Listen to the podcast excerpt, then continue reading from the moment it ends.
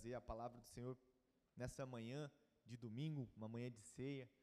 E eu tenho certeza que o Senhor ele vai falar com você, amém? Assim como ele falou comigo, uh, a gente apanha do Senhor, a gente né, leva umas, umas palmadas dele, mas eu tenho certeza que tudo é para glorificar o nome dele, tudo é para que a gente tenha entendimento e alinhamento daquilo que ele quer fazer na minha vida e na tua vida. Você está pronto para receber aquilo que o Senhor tem? Amém? Feche seus olhos, vamos orar. Pai, em nome de Jesus, eu quero consagrar esse momento nas tuas mãos. Eu quero declarar, Pai, que só o Senhor é Deus neste lugar sobre as nossas vidas. Nós não damos lugar a nada que não venha da tua parte, Pai. Por isso eu te peço, acampa os teus anjos ao redor dessa igreja, ao redor de cada um que está aqui, Pai, nos protegendo, nos blindando, abrindo o nosso coração, a nossa mente, para que possamos entender o que o Senhor quer falar conosco nessa manhã. Eu te peço, Espírito Santo, passeia aqui no nosso meio, tocando os nossos corações, do coração mais duro ao coração mais contrito. Eu te peço, Deus, em nome de Jesus, que haja, Pai, hoje, neste lugar, salvação.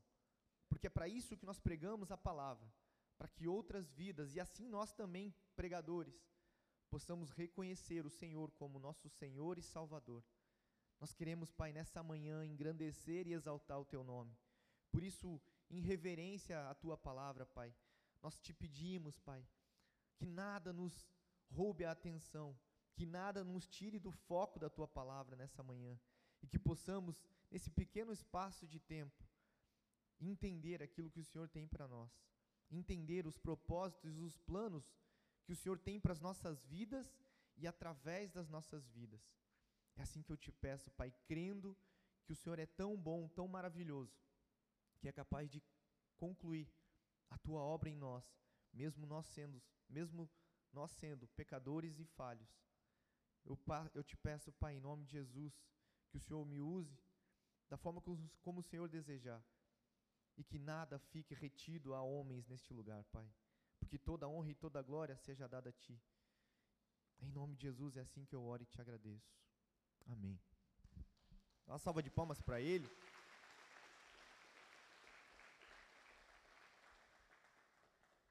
O título da palavra dessa manhã é O Pão Molhado. Fala para quem está do seu lado aí. Você já comeu pão molhado? Você já comeu pão molhado? Quem já comeu pão molhado? Nossa, uma galera comeu pão molhado já. Que loucura. Eu nunca comi pão molhado, eu acho. Já? É, com café, verdade, molhado no café. Não tinha pensado nisso. É que na minha cabeça o pão molhado veio com água. Quem já tomou pão com água, assim, tipo, comeu? Ah, daí ninguém quer, né? É ruim. Né? Então, mas é sobre o pão molhado que a gente vai falar. E o pão molhado é engraçado que quando eu li essa passagem em João, me chamou muito a atenção, porque nessa, nessa história do pão molhado, tem muitas coisas, tem muitos segredos e, e, né, e algumas curiosidades nessa passagem que eu fiquei muito. Eu falei, Deus, um dia eu vou. E, e é engraçado, porque geralmente Deus me dá uma palavra e eu fico matutando naquela palavra um tempão. E essa, essa história do pão molhado já faz umas três semanas já, e eu anotei no meu bloco de notas no celular. Eu anotei pão molhado, João 13, do 21 ao 30, e deixei. Falei, tá aqui, Deus quer falar alguma coisa. E hoje de manhã, quando eu estava preparando a palavra, eu me lembrei, obviamente, de, né, dessa anotação. Eu falei, agora vamos meditar para ver o que o Senhor quer dentro, desse pão molhado. E, curiosamente, é uma passagem que fala justamente a respeito de ceia. Né? E confesso para vocês que eu não estava preparando essa palavra para ceia. Confesso para vocês que eu nem lembrava que hoje era o culto de ceia. Minha esposa falou assim: Amor, você lembra que hoje é culto de ceia? Eu falei: Sério? Porque eu não lembrava que era o primeiro domingo do mês. Né? E glória a Deus que Deus tinha preparado tudo, porque é justamente sobre a ceia. E eu falo isso porque, né, a gente é homem, a gente erra, a gente falha, e também não é pecado não lembrar que é culto de ceia. Mas como Deus preparou isso, né? Como Deus realmente falou através disso. E essa passagem de João, ela acontece justamente numa naquela mesa, né? Talvez você tenha já visto o quadro do Leonardo da Vinci, né? Com os discípulos, Jesus ao centro, aqueles partilhando o pão, né? Tem alguns erros ali teológicos, mas enfim, é aquela imagem que a gente tem, né? Da, da ceia do Senhor. e que a ceia acontecia, né, naquele tempo onde né, João, na período da Páscoa, né, a Páscoa judaica, o Pesach, né? Então, era um momento realmente de intimidade. Estava sentado ali naquela mesa, né, junto com Jesus, as pessoas que tinham muita intimidade com ele. Não era só os discípulos, algumas mulheres estavam ali também ajudando a servir, algumas mulheres também, algumas poucas mulheres que andavam ali, né, também estavam com Jesus. Mas naquele momento ele estava antecedendo a morte de Jesus, porque alguns estudos, né, obviamente, a, é, como era a última ceia, falam que estava acontecendo de quinta para sexta, então sexta Jesus é entregue, né, para ser crucificado. Ele morre, e então, o terceiro dia ele ressuscita na Páscoa. Né? Então, a ressurreição acontece na Páscoa, abril, né? aquela história toda uh, né, da Páscoa, não é o coelhinho da Páscoa, enfim, é a ressurreição de Cristo, como todo mundo já sabe. E aí, esse, esse é o cenário, esse é o pano de fundo. Era um momento que estava todo mundo entendendo que algo especial ia acontecer. Mas, eles entenderam que não era uma coisa boa aos olhos humanos, porque eles iam perder o seu mestre. Eles iam perder aquele que eles mais amavam, aqueles que eles tinham realmente eles quiseram seguir, aqueles que ele, eles viram aquele homem fazendo muitos milagres, fazendo muitos prodígios, maravilhas, então eles iam perder aquele homem. Então era uma noite, né, onde eles estavam se reunindo, com certeza num clima meio ruim, de poxa, até porque muitos não tinham entendido que ele ia ressuscitar, ressuscitar, embora ele falasse muitas vezes que ele ia ressuscitar, eles ainda estavam ali. Então, basicamente, esse era o pano de fundo, esse era o cenário. E eu quero ler com vocês, então, João 13, no versículo 21 até o 30. Pode pôr na NVI para mim, Vicente, por favor, que acho que fica mais fácil para entender. Se você usa a Bíblia no aplicativo, no celular, eu quero dar um conselho para você, né, que você, né, se você quer entender um pouco melhor coloca, a gente não vai pôr aqui, a gente vai pôr NVI. Mas quando você for ler a tua Bíblia, para ficar mais fácil de entendimento, coloca na NTLH. É uma, é uma linguagem, né, é uma nova tradução da linguagem de hoje. Então ela traz, ela não vai, ela não vai te dar muitos termos hebraico, enfim, tem uma outra Bíblia que faz isso, mas é legal de você ler que você vai entendendo, é muito mais fácil de você entender. Então, se, principalmente se você é novo na fé ou ainda não tem um hábito de leitura, de estudo da palavra, é uma versão bem legal para você ler. Se você não gosta né, de ler no celular, como tem muita gente que gosta do papel ainda, né, então a NVI é uma das mais próximas assim que a gente usa. Então vamos lá, João 13, 21, 30 fala assim: Depois de dizer isso, Jesus se incomodou, ele, per, ele perturbou-se em seu espírito e declarou para todo mundo que estava ali ouvindo: Digo-lhes que certamente um de vocês me, me trairá. Seus discípulos olharam uns para os outros sem saber a quem ele se referia. Um deles, e é, é engraçado, a gente está falando de João, e quem escreveu João foi o próprio João, certo?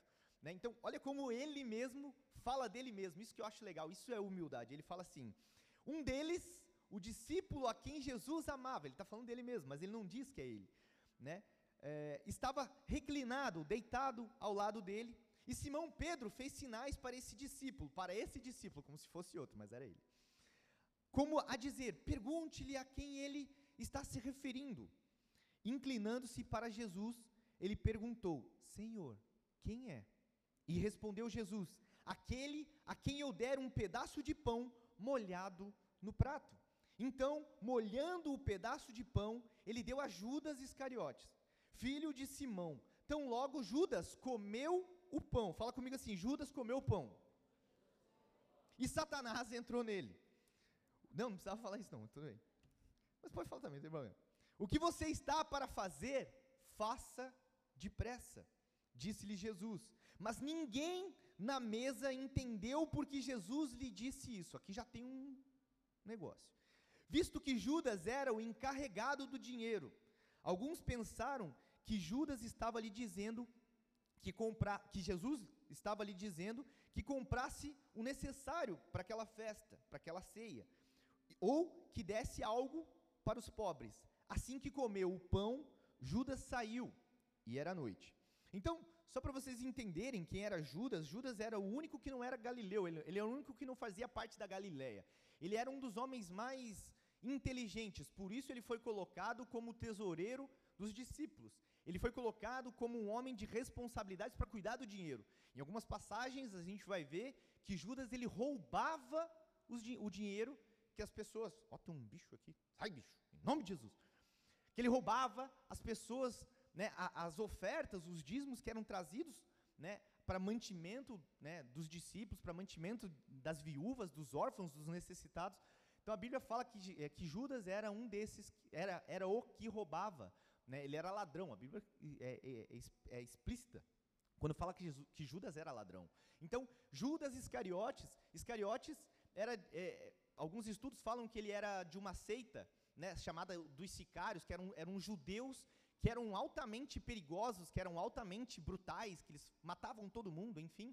Ou pode ser também de uma família dos Iscariotes também, que eram alguns é, tinha uma, tem uma, um estudo que fala que era a respeito de uma família que tinha o, o, o sobrenome de Iscariotes. Então tem essas duas linhas, né, para a gente entender um pouco de quem era realmente Judas. Mas a questão é que Judas foi aquele né, que traiu Jesus. Então aqui os discípulos eles estavam na mesa, na ceia com Jesus. O que, que significa a ceia naquele momento? Primeiro, ceia é um momento de intimidade. É um, é um momento onde Jesus estava ali e ele escolheu aquelas pessoas que estavam ali com ele.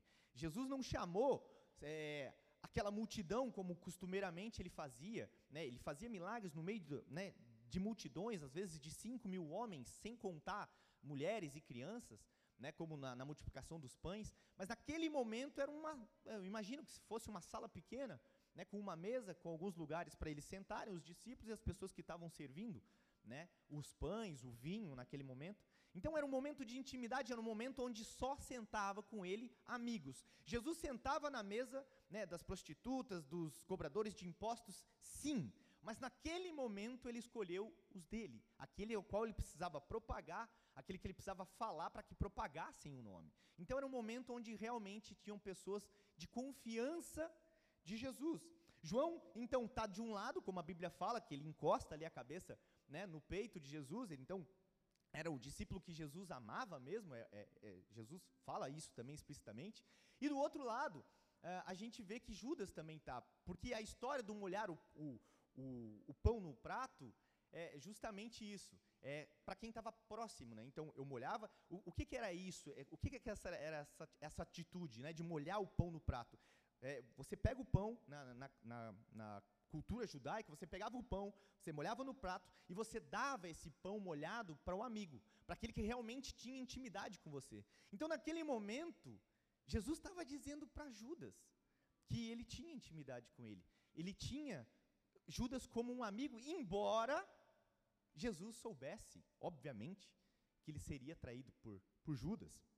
Né? E aí, Jesus está de um lado, é, Judas está do outro, ou seja, lugares de honra. Eles estavam do lado de Jesus porque eram lugares de honra. Um ao qual o discípulo que Jesus amava, e do outro lado, o discípulo que iria trair Jesus. Então, Jesus fala da traição para todos, e aí de longe, Pedro pergunta: "Tá, mas olha só, todo mundo ouve, né? Quando Jesus fala assim: "Um de vocês aqui vai me trair". Isso é uma coisa que todo mundo ouve. E aí então Pedro, que provavelmente estava mais distante, fala, fala como se fossem sinais, né? Que ele fala assim: Ei, João, pergunta aí para Jesus, quem é que vai trair? E aí então é, Jesus ele pega e fala para João. Ele não fala para todo mundo. Ele fala assim, João, olha só. E a gente vai ver isso né, um pouquinho mais para frente, como ele não fala para todo mundo. Ele não pega assim e diz assim, Pedro fala, Jesus, quem é que vai quem que é o traidor? Aí Jesus não fala assim, então, o traidor, pessoal, é o cara que eu vou pegar o pão, vou molhar e vou entregar. Não. Ele pega e fala para João, e a gente vai entender por que, que eu estou falando isso. Ele pega e entrega para ele fala para João assim, olha, o traidor é aquele que eu vou molhar o pão e eu vou entregar. Então, ele recebe isso, né? E aí tem alguns fatos curiosos, curiosos, né, desse desse ponto. Quando Jesus ele molha o pão, ele dá para Judas, isso demonstrava, segundo a tradição judaica, que era um gesto de amizade, intimidade, e nesse momento, Jesus dá a chance para Judas se arrepender. É nesse momento que Jesus ele diz assim: Judas, olha só, esse ato é para um amigo. Esse ato é para quem eu tenho intimidade. Esse ato é para quem anda comigo. Quer se arrepender? Você sabe o que você vai fazer. Mas eu estou dizendo aqui: eu te amo, eu te trouxe para o meu lado, para perto de mim, mas você precisa se arrepender. Essa é a chance que eu te dou. E ele então ele toma aquela consciência, ele pega o pão, e a Bíblia fala que ele come o pão. E aí, logo que ele come o pão, o que, que acontece? Você lembra? Vocês repetiram. Satanás entra em Judas. Né? Satanás entra em Judas. Então, isso é uma das coisas que acontece. Ali é uma chance que Jesus estava dando para Judas. Outro ponto é que Judas, após comer o pão, Satanás entra nele, e isso aconteceu porque Judas não se arrependeu. Ou seja, todas as vezes que nós não nos arrependemos, não quer dizer que Satanás vai entrar, vou ficar endemoniado aqui na frente de todo mundo, não é isso. Mas a questão é, aquilo que eu não me arrependo vai me tornar escravo do inferno aquilo que eu não me arrependo, que eu estou fazendo conscientemente, eu sei do meu pecado, eu sei que eu tenho a chance de me arrepender, eu sei que eu tenho que me arrepender, mas eu não faço, mesmo sendo é, informado, mesmo sendo instruído, mesmo sendo avisado por Deus, pelo Espírito Santo, e eu não faço, eu não quero, eu, eu quero fazer mesmo, eu, eu quero pecar e está tudo bem. Aí então Satanás toma conta das nossas vidas e aí sim nós damos legalidade para ele fazer o que ele quiser. Esse é um do outro ponto que acontece. Por que então que Jesus deixou Judas sentar do seu lado, sabendo que ele ia trair? Você já se perguntou nisso? Poxa, Jesus era Jesus, sabia tudo o que ia acontecer. Como várias vezes, né, a Bíblia fala que Jesus razoava o coração, ele, ele sondava o coração, seja ele dos fariseus, porque muitas vezes né, Jesus ele entendia o que os fariseus estavam pensando, ele sabia o que os fariseus estavam pensando, e obviamente Jesus sabia, né, tanto que ele avisa que ó, um de vocês vai me trair. Então Jesus sabia que, que Judas iria trair. Então por que ele deixa Judas num lugar de honra? Porque é justamente esse é o caráter de Jesus. Jesus, ele traz para perto os pecadores e ele dá a chance para que os pecadores se arrependam.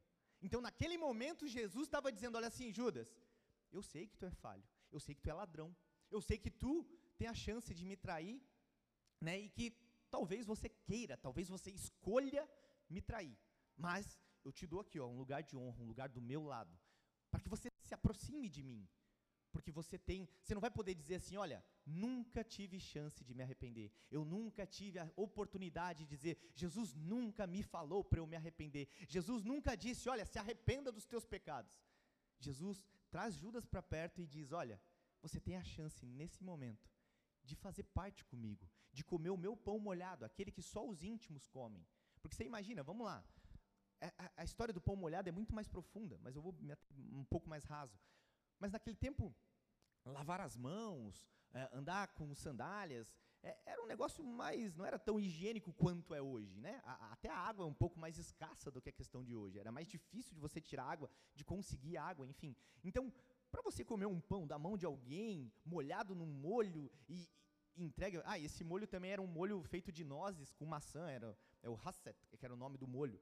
Né? Então, é, que, é, que, era acostumado a fazer na, na, na, na Páscoa, né? Então era um, é molho que hoje no, no, na, na cultura judaica ainda acontece, até os dias de hoje. Então eles fazem esse molho feito de nozes e maçã. Então era um molho assim que você, sabe, você tinha que pegar o molho, pegar na mão e comer. Então, né, se você tinha nojinho, você não fazia isso, mas você só fazia isso com um amigo. Então Judas foi para perto de Jesus. Isso era uma das curiosidades. Porque Jesus, ele atrai os pecadores para a chance do arrependimento. Né? No versículo que Jesus fala, o que você está fazendo, coloca para mim, Vicente, aí de novo é, o que você está para fazer, faça depressa. Eu não lembro qual que é, porque eu botei ele inteiro. Mas é, é 13, 21 ao 30, nós vamos achar esse versículo aí. Que está assim, ó. É, no versículo que fala, o que você está para fazer, faça depressa. Aí é um machismo meu, tá? Ah, amém? Vocês entendem, agora é o Raul falando, né, a Bíblia falando. Eu creio muito que Jesus não estava falando para Judas. Ele come o pão, Judas come o pão, Satanás entra em Judas, e aí então, logo em seguida, aí ó, tão logo Judas comeu o pão, Satanás entrou nele, ponto. O que você está para fazer, faça depressa, disse-lhe Jesus. Para mim, Raul, Jesus estava falando diretamente com Satanás. Cara, Judas recebeu Satanás ali naquele momento, ou seja, Jesus sabia quem estava agindo em Satanás, é, em Judas, era Satanás. Então, ele já dá uma ordem para Satanás: o que você tem que fazer, faça depressa porque esse já é o meu destino. O Pai me enviou justamente para isso. Então, para mim, Ele já estava falando ali com o próprio Satanás. E, e porque isso é demonstrado pelo fato de que ninguém na mesa entendeu por que Jesus tinha dito aquilo. Sabe?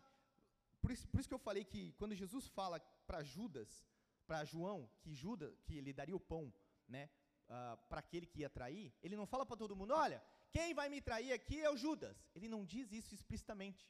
Embora em Mateus 27 fala que Judas pergunta para ele assim, mestre, serei eu? E aí Jesus não diz, é você mesmo, X9, é você. Não, ele fala assim, você que está dizendo. Não sou eu que estou dizendo, é você que está dizendo. Então ele deixa em aberto para todo mundo. Então, naquele momento, quando é, Jesus fala, o que você tem que fazer, faça depressa. Ele está falando justamente para Satanás. Então, ali naquele momento, os discípulos ainda não têm certeza de quem seria, mas Judas sabia. E sabe que nesse momento é mais uma chance que Jesus dá para Judas se arrepender? Mas nesse momento, olha só, Judas pergunta na cara de pau, sabendo que era ele. Ele fala: Serei eu, mestre? E aí Jesus fala: Você que está dizendo. Ou seja, não sou eu que vou te acusar. Não sou eu que vou dizer que você é o pecador. Agora, faça uma reflexão. Olhe para você mesmo, né? Entenda os teus sentimentos, entenda as tuas motivações e aí então tire você as suas próprias conclusões e faça o que você julgar certo.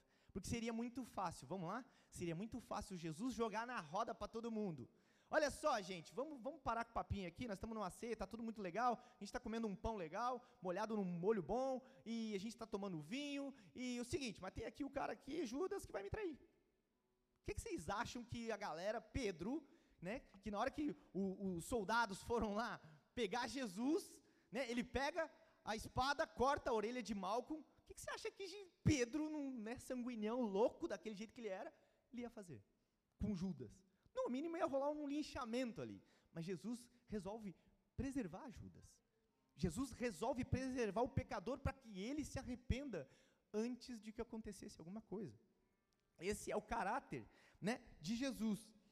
Outro momento de traição de Jesus acontece com o próprio Pedro. Né? Pedro, lá em Lucas 22, 33, fala assim: Isso.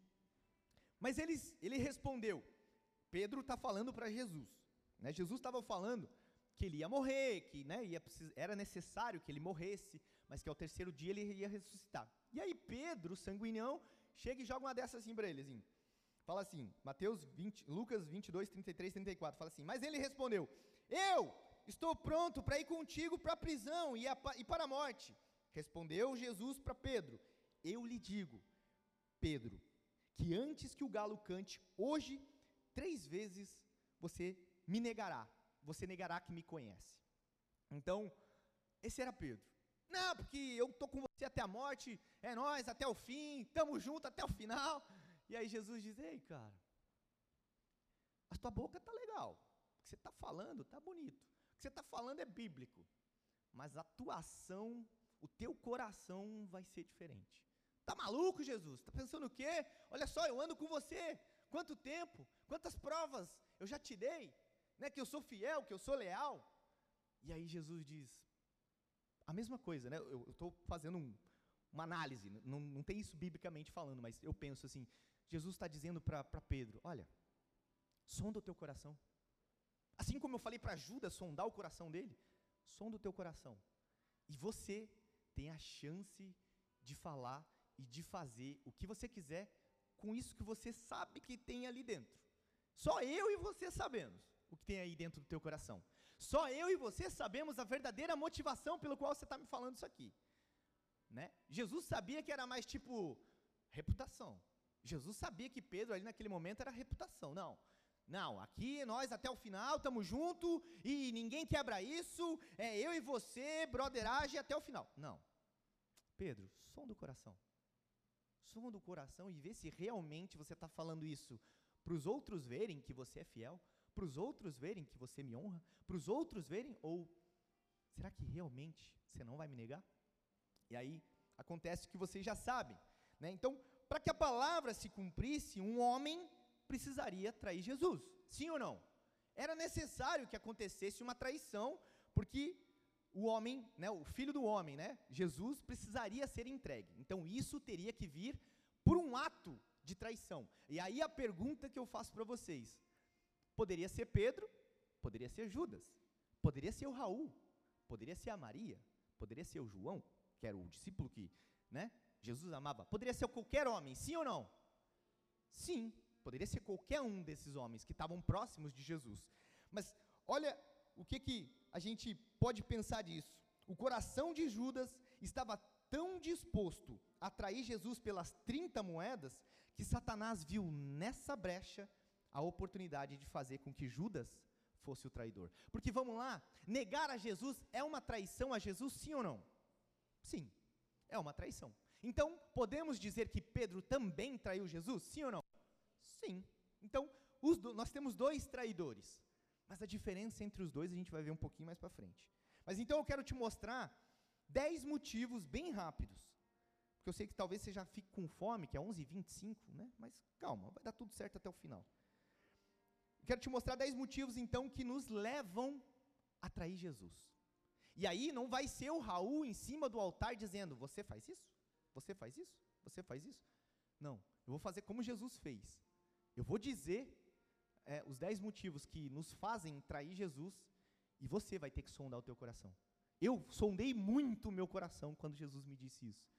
E deu ruim, galera. Essa é a verdade, deu ruim. Porque quando eu olhei para dentro de mim, eu falei: caramba, tem coisas ainda desses dez pontos que eu ainda traio Jesus. E eu preciso realmente converter o meu coração, porque dá tempo. Dá tempo. Jesus está nos dizendo: olha, dá tempo. Você está sondando o teu coração? Dá tempo de uma mudança. Depois, não vai mais ter tempo. Depois não vai dizer que, olha, eu não te avisei, porque eu não falei, porque eu não contei, porque eu não deixei nada escrito, né? Jesus está falando isso. Vamos lá? Então, primeira coisa que pode fazer você trair Jesus é o primeiro fato de Judas, o dinheiro. Mateus 26, no versículo 14 e 15, fala assim: Então um dos doze, chamado Judas Iscariotes, dirigiu-se ao chefe dos sacerdotes e lhes perguntou: Foi os sacerdotes que foram atrás de Judas ou Judas atrás dos sacerdotes? Judas atrás dos sacerdotes.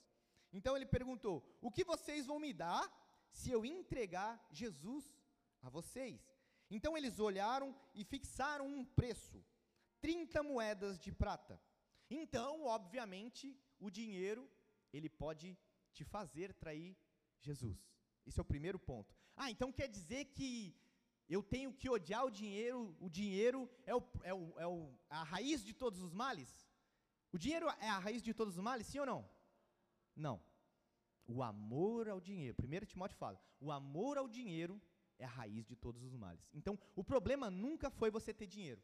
Você pode ser milionário, você pode ser rico, e não tem problema nenhum você querer ser bem-sucedido financeiramente. Isso não é pecado.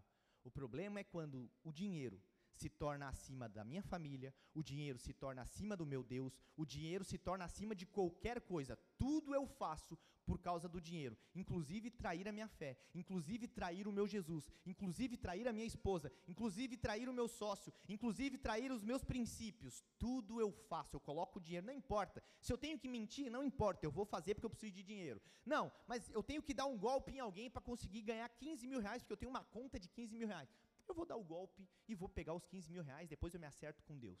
Esse é o coração de Judas. Segundo ponto, medo de ser perseguido. Como a gente leu ali em Lucas 20. Ah, eu não li Lucas. Eu li Lucas com vocês? Li, né? Lucas 22, que Jesus fala, né, para Pedro que ele vai trair. E aí, um pouquinho mais para frente, em Lucas 26, conta a história passo a passo de como Pedro nega. Então Pedro vai ali e nega três vezes. A Bíblia fala que ele estava ali, no, ele estava olhando, Jesus é preso, e ele estava de longe olhando Jesus indo, sendo preso, e aí ele fica ali se aquecendo no, no fogo, tal. A Bíblia fala que ele estava num pátio com umas pessoas, e aí ele, uma mulher olha para ele e fala assim: Ei, você não é um deles? Ele, não, você está maluco? Não, está doido? Não sou maluco. Não, não, esse negócio aí não, não sou um deles não. Daí o outro fala assim: Não, mas peraí, você fala como eles, você age como eles. Eu acho que você é um deles. Não, não, não, tá louco? Não, imagina, eu não sou não. Não, não, não sou. Não sou, não. Aí a terceira vez, um olha assim, ei, mas espera aí, eu vi que você andava com ele, que você né, é, do, é do, da mesma região dele. Então você é um deles. Não, não, eu não sou. Tá louco, eu não sou, não. Essa é a terceira vez que ele nega, então o galo canta. Né? E aí, deixa eu abrir um parênteses bem rápido. Hum, alguns estudos falam que o galo não era um galo.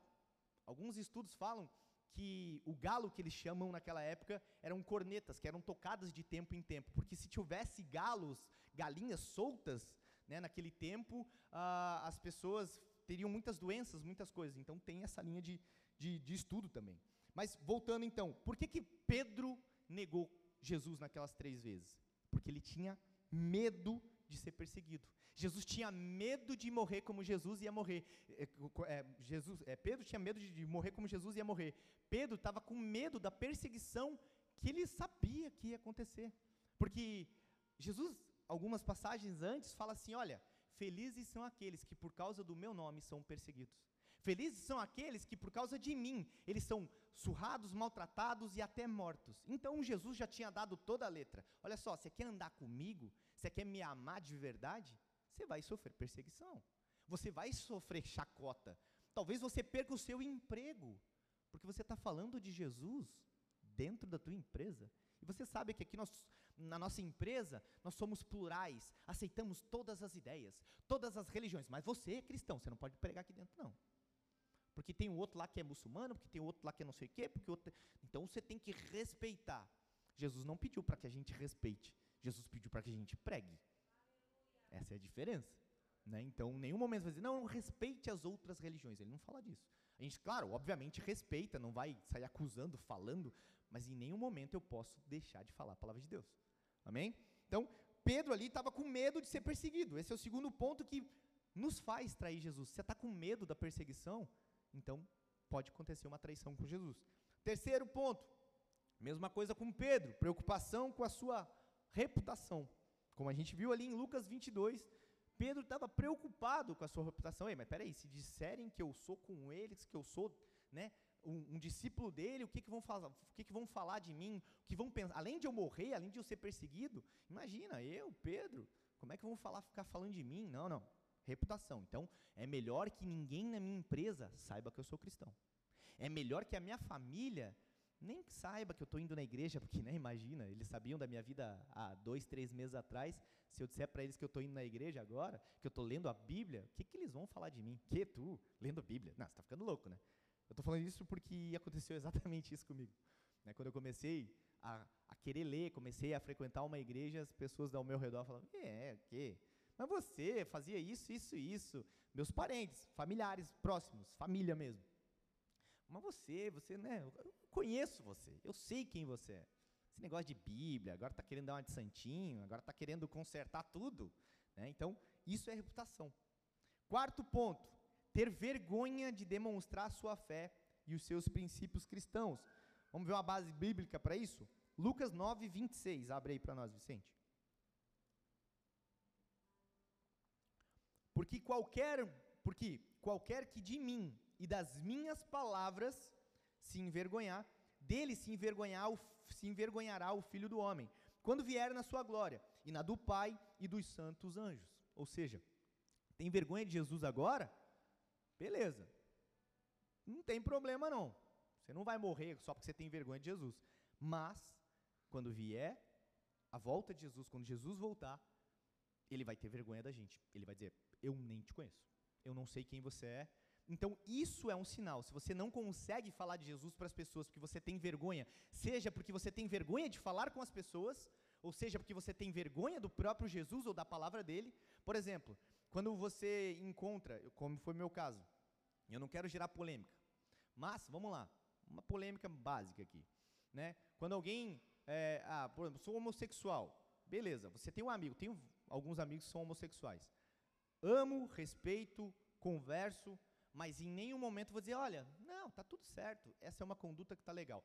Tem um amigo que é estuprador, que é ladrão, que é, não importa, um cara que rouba, um, um, cara que é, como chama aquele que, que pega, que a gente empresta, pega dinheiro emprestado e agiota. Vocês sabem, né, irmão? Ó, cuidado. Então, cuidado com a agiota também. Ah, mas meu amigo é agiota também, tá tudo certo. Não importa o pecado dele. Não importa o pecado dela.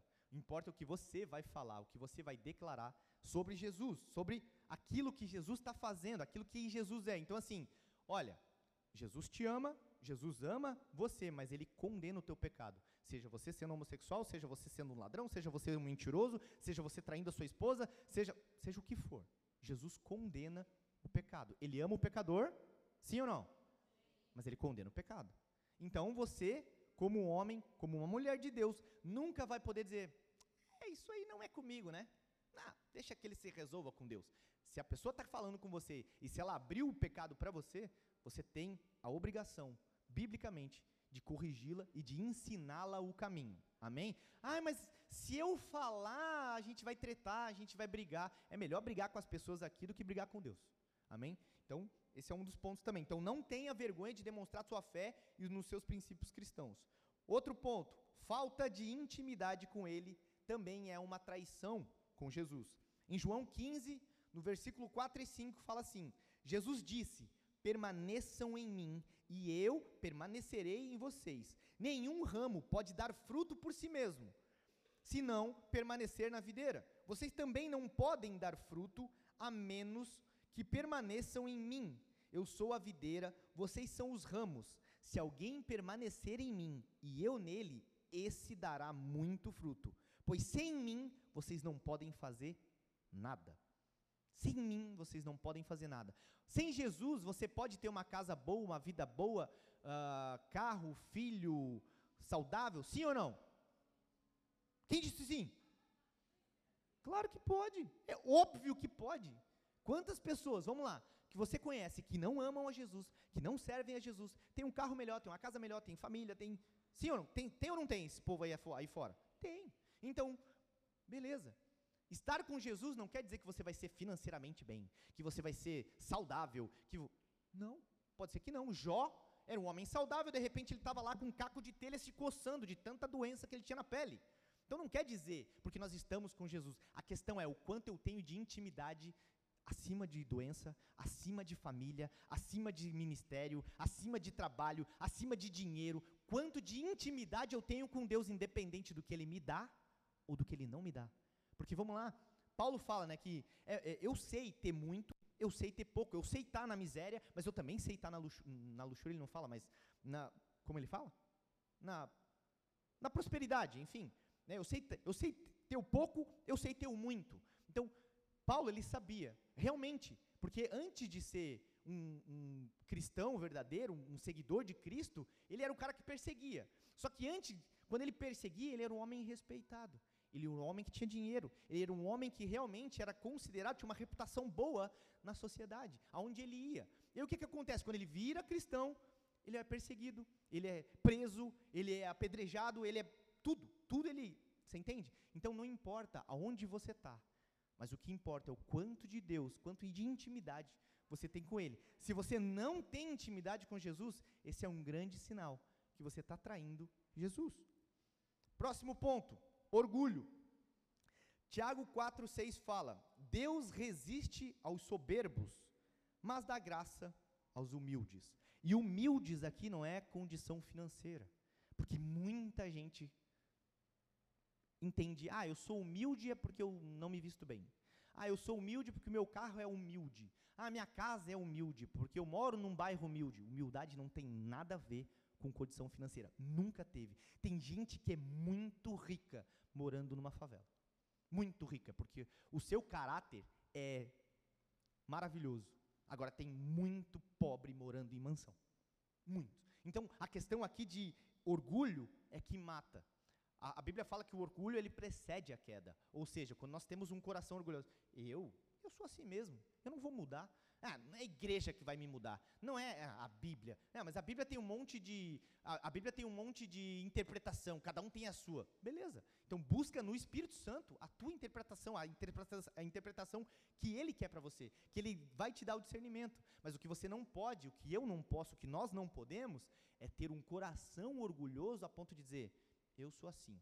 E eu não, ninguém me muda. Porque meu pai me criou assim, porque eu vim de uma família assim, porque é assim está acabado. Não, o Senhor ele quer mudar. O, o Senhor ele nunca quis mudar a forma como você é. Amém? Ele quer mudar o teu caráter. Se você tem um temperamento mais né, sei lá, mais sanguinhão, outro mais colérico, outro mais melancólico. Ah, mas beleza, não importa. Deus vai te usar dessa forma. Mas a questão é, ele, o teu caráter ele vai mudar e vai mudar o tempo todo. E para que você tenha, para que eu tenha o caráter mudado, eu preciso deixar de ser orgulhoso. Porque eu só pra, o orgulho ele vai preceder a queda quando eu, eu sei que eu estou errado, né? Eu era muito assim com a Vanessa, né?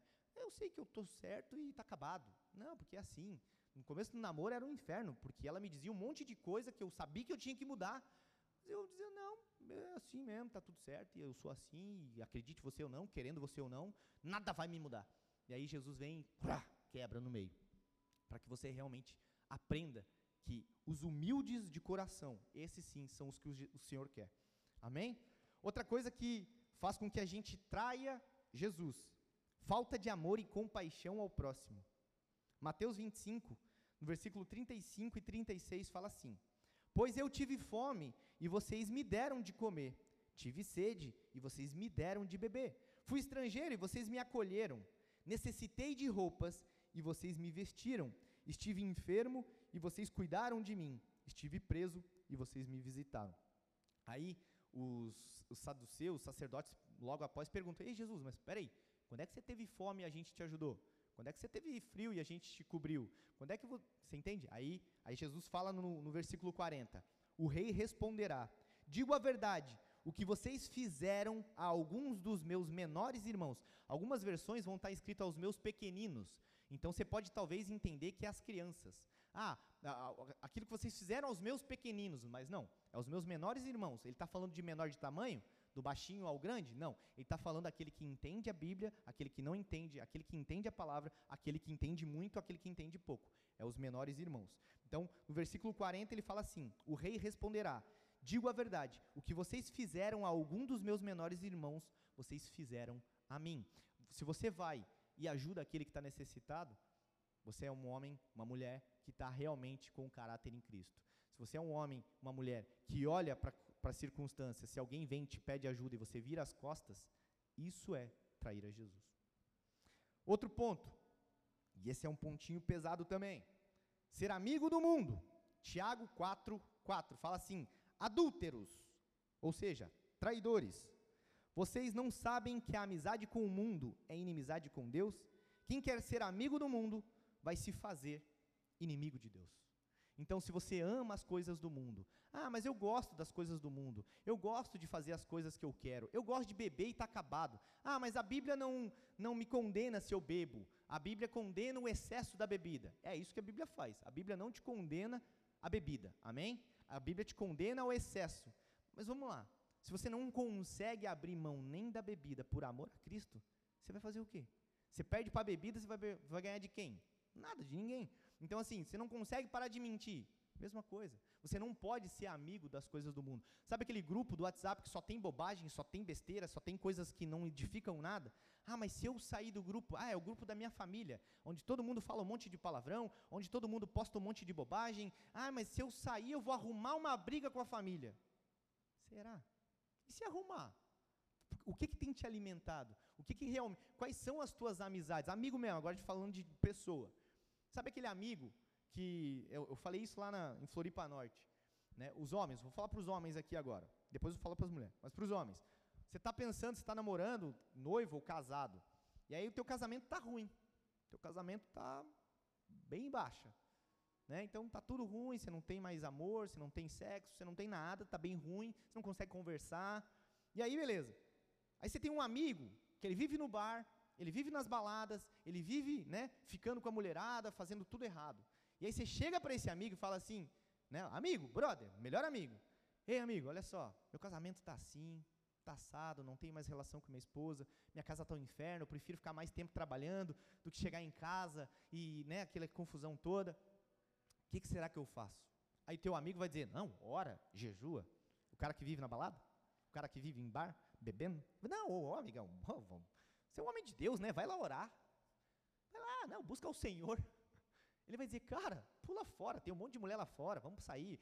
Pega você em casa, te deixa em casa, não está sem carro, deixa o carro para a mulher, separa. É isso que vai acontecer. Por isso que o Senhor ele nos, nos fala que quem for amigo do mundo é inimigo de Deus. Então, você quer buscar conselhos, busque, busquem conselhos na Bíblia, na palavra de Deus, no próprio Deus, e também em homens e mulheres que vão te aproximar de Deus. Se tem uma amizade, se tem uma pessoa que está perto de você, que toda vez que você fala para conversar, que você chega para conversar, todas as vezes que você vai trocar uma ideia e essa pessoa não te aproxima de Deus, por que você está sendo amigo dessa pessoa? Ah, Raul, mas essa pessoa precisa ter alguém falando de Jesus. Legal, então seja você que vai falar de Jesus. Você é o influenciador, não a pessoa influenciada. É isso que a gente precisa entender. Então, não seja amigo do mundo e das coisas do mundo. Nono, nono ponto, né, que nos faz aí ser traidores de Jesus. Honrar com os lábios, mas o nosso coração está longe de Deus. Mateus 15, no versículo 8 e 9. Agora que eu percebi que eu falo rápido pra caramba. E o irmão ele deve estar tá quase morrendo. Mas ó, tá tudo certo? Desculpa, eu vou tentar dar um. Quem não está acostumado, né, irmão? Então, mas glória a Deus. É, falar em, libras, em manezinho, deve ser muito difícil, né? Rápido. Né? E ó que eu sou lagiano ainda, não sou nem manezinho. Mas vamos lá, pro nono. Honrar com os lábios, mas o coração está longe. Mateus 15, 8, 9 fala assim: Este povo me honra com os lábios, mas o seu coração está longe de mim. Em vão me adoram. Seus ensinamentos não passam de regras ensinadas por homens. E aí sabe o que, que acontece? Você vem para a igreja, eu venho para a igreja. A gente aprende a palavra de Deus aqui, a gente vê, a gente lê a Bíblia junto, a gente né, troca ideia, eu pergunto para vocês, vocês me respondem, a gente vai junto. Mas se morrer aqui dentro, se isso não for verdadeiramente lá fora, porque aqui é muito fácil, né? Você levanta a mão, você adora, você fecha o zoinho, ihu, aleluia. Aí você fica faceiro, você chora, você se abraça com o irmão. Querido irmão, precioso és para mim, né?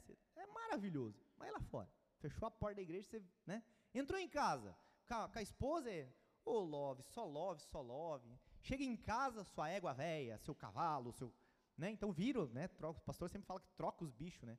Antes era meu ursinho, agora é minha cobra, né? Então, é, você entende? Então não adianta você estar tá aqui né, falando com a tua boca que você ama Jesus, que, que tudo que você faz. É tipo Pedro, Senhor, eu morro contigo, eu morro pelo Senhor, e nada vai me abalar. Aí lá fora, a primeira treta que acontece, a primeira encrenca que acontece, você não quer saber mais de Jesus. Ah, você fechou o pau aqui dentro com o irmão. O que vai acontecer, tá bom?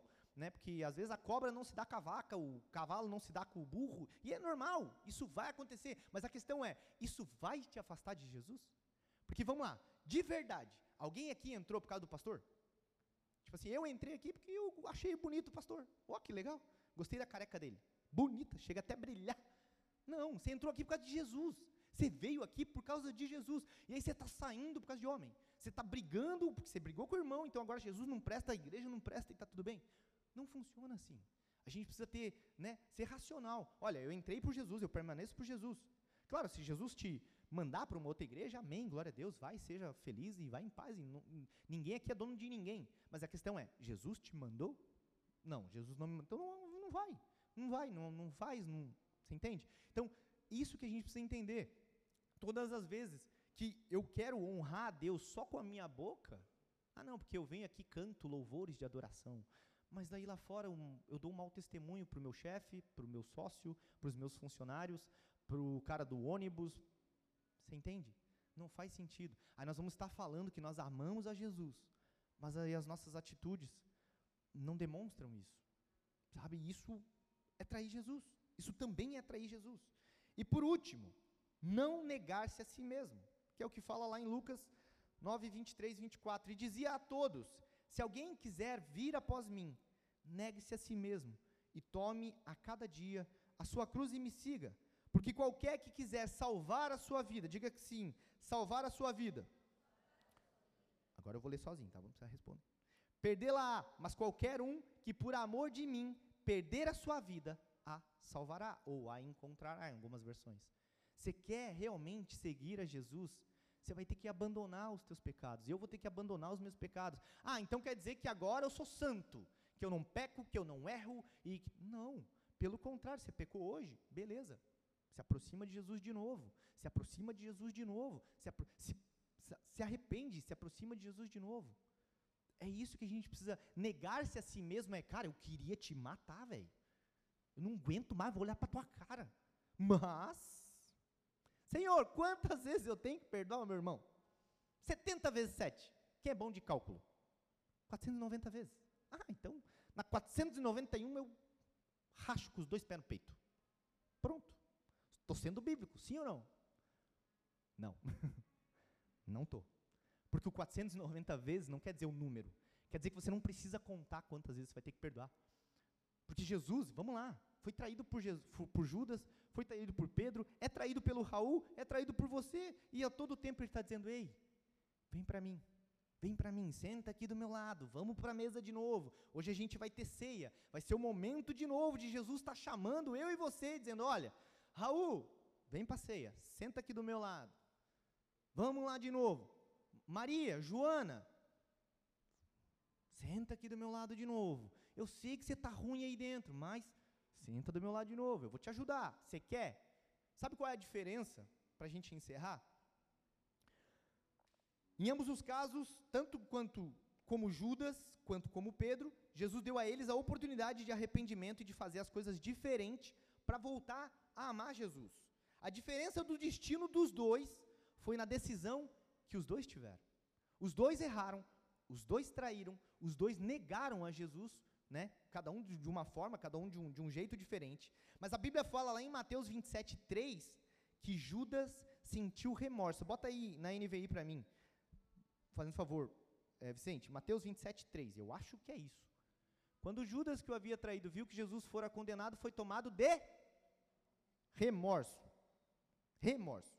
Enquanto já Pedro, lá em Mateus 26, 75, diz que Pedro chorou amargamente, demonstrando arrependimento. Então, a diferença está no remorso e no arrependimento. O remorso ele fez Judas se enforcar. O arrependimento fez Pedro retornar a ter intimidade com Jesus. O remorso, ele vai uma hora te enforcar. O remorso é aquela história assim, cara, eu fiz. Tá, não faço mais. Aí amanhã você volta e faz de novo. Aí semana que vem, ah, tô ruim de novo. Mas semana que na outra semana faz de novo. Isso é remorso. Isso é remorso. Olha que loucura. Quando Jesus ele morre e ele ressuscita, Pedro ele tinha voltado a ser pescador. E até tem uma passagem que fala que Pedro estava até pelado, né? É, fazendo isso. E aí quando ele vê Jesus na praia de novo, com os peixes lá, aquela, aquela coisa toda, ele olha para Jesus e diz: Ei, tá na hora de eu voltar. E aí então acontece aquela história famosa que Jesus pergunta: Ei, Pedro, tu me amas? Sim, te amo, Jesus. Pedro, duas vezes. Pedro, tu me amas? Sim, Jesus, eu te amo. E aí Jesus pergunta a terceira vez: Por que três? Quantas vezes ele negou Jesus? Então ele precisava de três vezes de confirmação para Pedro. Não que Jesus precisava ser confirmado né, por Pedro, mas Pedro precisava entender que as três vezes que ele foi negado, que ele negou a Jesus, as três vezes ele foi perdoado. E aí, na terceira vez, ele fala para Jesus assim: Jesus fala para Pedro: Pedro, tu me amas? E aí, Pedro, tipo, cara, eu já falei que eu te amo, eu te amo. Então, vai e apacenta as minhas ovelhas. Ou seja, cuida daquilo que eu entreguei na tua mão. E aí, então, Judas se enforca. Jesus, é, a Bíblia fala que Judas pega as 30, as, as 30 ciclos de prata, vai, joga para os sacerdotes, e aí ele fala assim: Olha, eu quero devolver para vocês. Aí sabe o que, que os sacerdotes falam? Hum, isso aí não me interessa mais, não quero mais nem saber. E aí sabe o que, que acontece com essas 30 moedas? Você já parou para pensar o que, que aconteceu com essas 30 moedas? Quem tem curiosidade de saber? Não vou contar. Cinco pessoas. Alguém tem curiosidade? Tá bom. Umas 10 pessoas. Vou contar só por causa de vocês. Né? Essas moedas foram usadas para fazer um cemitério, para enterrar o próprio Judas, que depois se chamou é, Cidade de Sangue. Depois você estuda lá, você vai ver. Cidade de Sangue se tornou o, o início de um cemitério, onde os judeus já nem chegavam mais lá, porque aquelas moedas foram usadas para comprar o sangue de Cristo. E aí, onde eles fizeram esse cemitério, ninguém mais podia chegar, ninguém mais podia tocar naquilo lá, porque era um lugar impuro. Né? Então, isso que acontece. Judas, ele teve remorso, e aí vai lá e se enforca. Pedro teve arrependimento. Ao invés de se matar, ao invés de se enforcar, ao invés de fugir, ah, quer saber, eu estou todo ruim mesmo, então a igreja não é mais para mim. Jesus não é mais para mim, porque eu sou tão pecador, eu sou tão falho, que eu não quero mais nem saber de igreja, que eu não quero mais nem saber de Jesus, ele não vai me aceitar. Pelo contrário, Pedro, ele vai e volta para Jesus e diz: Eu te amo, eu te amo, eu te amo.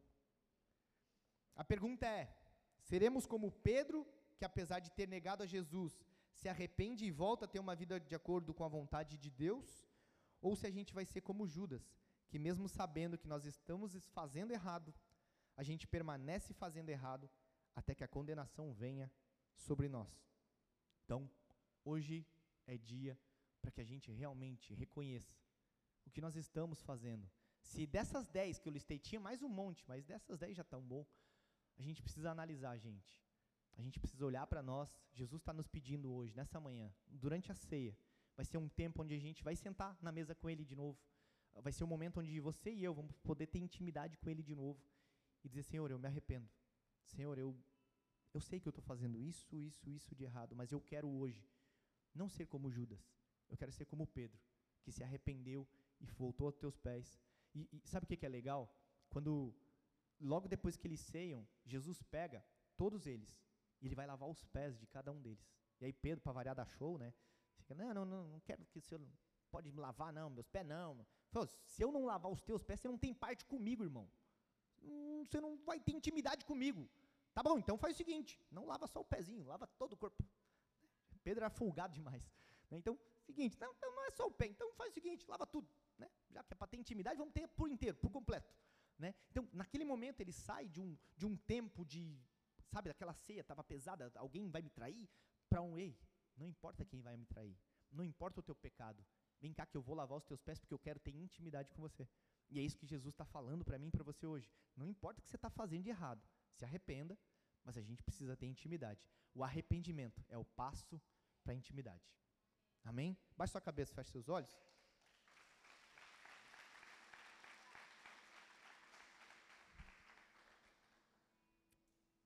Nesse momento a gente.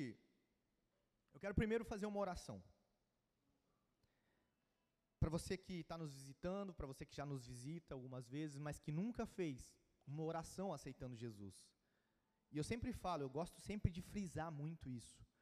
Uma oração aceitando Jesus não é uma oração para você ser evangélico. Não é uma oração para você ser o membro do Bola de Neve Palhoça. Uma oração aceitando Jesus como seu Senhor e Salvador é porque você entende que você é criatura, mas você quer se tornar filho. E é isso que nós queremos ser, filhos. Porque existe sim, biblicamente, uma diferença entre criatura e filho. Nós somos, nós queremos, nós fomos criados, somos criaturas dele. Mas para se tornar filho, nós precisamos entender que nós precisamos de um Senhor, de um Salvador.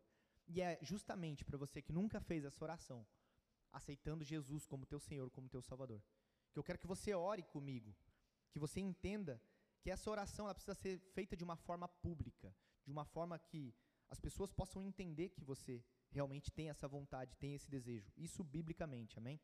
Então, eu queria que você colocasse a mão no teu coração. Eu queria que você declarasse com a voz mais alta. Todo mundo de olho fechado, você não precisa ver quem está do teu lado aceitando Jesus ou não, mas coloca a mão no teu coração.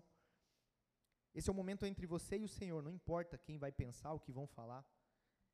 Não importa quem está do teu lado dizendo, será que eu faço? Será que eu coloco a mão no coração? Mas ela vai ver, ele vai ver, não importa. Ora assim comigo, Senhor Jesus. No dia de hoje, eu entrego a minha vida nas tuas mãos.